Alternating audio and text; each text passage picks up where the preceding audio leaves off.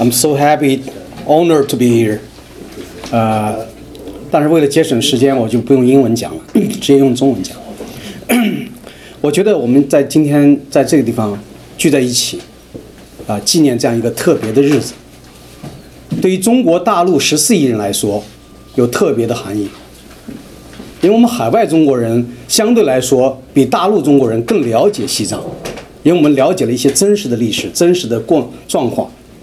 过去我们在大陆，啊，不瞒大家，我自己很惭愧，我活到四十多岁，我对西藏并不那么了解。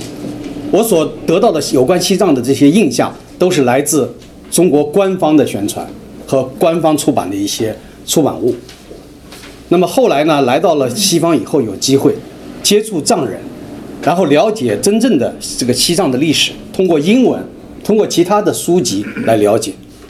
所以对学者都是这样。那你想想普通的很多的中国老百姓，到今天他们脑子里边一讲西藏，就是中国啊，说是西藏自古以来就是中国的一部分。但是后来我到了达兰萨拉，有一位这个导游给我讲的一些话，让我感觉到非常有有道理。他说：“你们汉人如果到西藏高原去生活。”你们刚来的头一两个月，甚至有的时候几个月、一年，你都适应不了。空气稀薄，四千米以上的那个高原，你们适应不了。但是呢，藏人无论是男女老少，在四千米以上的那种青藏高原，他是活蹦乱跳。这说明什么？遗传基因，对吧？那我们讲这个自古，那么回去看一下松赞干布，公元六四零年，松赞干布迎娶文成公主，对吧？一七二零年。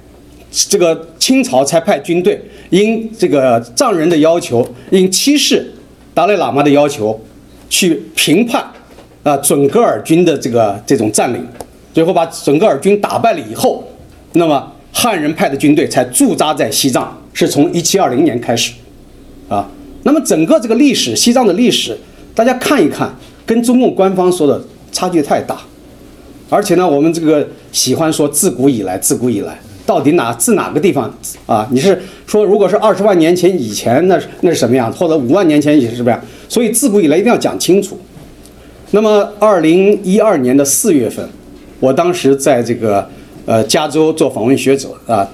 那当时呢，呃杨建立他们组织了一个青年领袖研习营，请了热比亚啊，然后呢，还有我们很多人都进行研讨。后来呢，我们有机会去见达赖喇嘛尊者。我们见了以后，人非常多，就几乎来不及这个说话，大家都拥上去合影，啊。后来呢，贡嘎扎西跟我讲说，不要着急，我们会安排时间。所以呢，在二零一二年的九月，我去达兰萨拉，然后给我安排安排了一次单独会见尊者的机会。我一个人跟尊者谈了一个小时，这是非常奢侈的，因为我们其他人的可能一个代表团才可能谈半个小时或者四十分钟。那谈了什么呢？我们主要用英文交谈，但是尊者也会讲汉语，他汉语讲的还挺好啊，他就有的时候插几句汉语，大部分时候讲英文。他给我主要是解释了我几个问题，因为我这个问题也不光是我自己，我是代表很多汉人来问的。我说，在中国国内，大家都说你有这样的一个分裂中国的一个计划，说是要建立一个大藏区，就是把中国领土的这个三分之一的土地。要变成大藏区，我说有没有这回事情啊？你要搞西藏独立，然后呢要把汉人这些藏区生活的汉人都赶出去，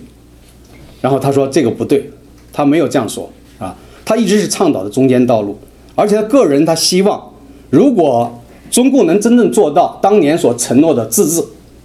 就是西藏人真正的能做到自治的话，那么他愿意留在中国这样一个大的版图和框架里面，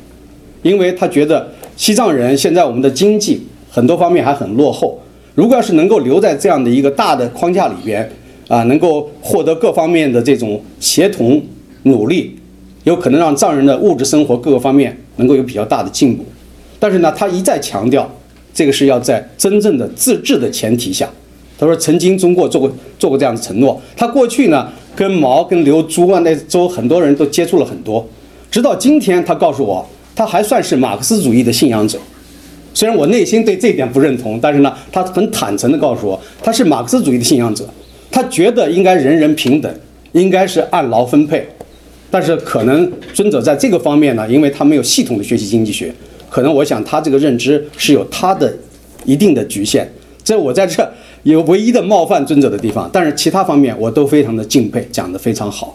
啊，所以我一直觉得这个应该把这个道理啊要讲给大家听，就是说我们现在面临的一个重要的任务，就是中国大陆还有十四亿人几乎不了解西藏是什么，他们不了解尊者是什么，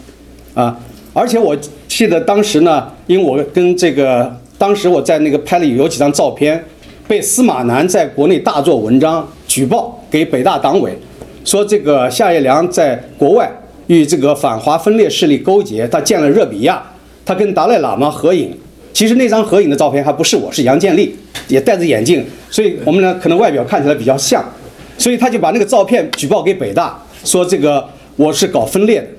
后来北大开除我的时候，我的这个经济学院的同事很多人都不理解。他们觉得那个说什么学术不行啊，教学不行，那都鬼扯。但是真正原因是什么呢？那些同事私下里的议论说，原来他是参与了分裂势力。这个说这个，我们的北大的同事是被这个说服的，他分参加了分裂势力。但是呢，我参加什么分裂势力了？我就是事实上见过达赖喇嘛尊者，那是但是这个事情照片我到今天都没有放到网上去，是吧？那么就是在这种司马南这种左派的这种污蔑下。说我跟这个热比亚见过面，跟达赖喇嘛见过面，因此我就是一个不可饶恕的叛国叛国分子或者卖国贼，就是这种说法。而且我北大的一些同事跟我关系非常好，私下里跟我讲，你反共我都支持你同情你，但是你分裂中国我不能支持你。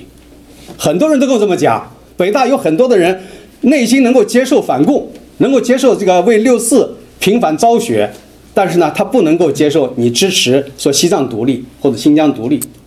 所以后来我讲，我说有些事情咱们现在不要争论，若干年之后，当你了解更多的情况，你会理解我的。我只能这样跟他们讲。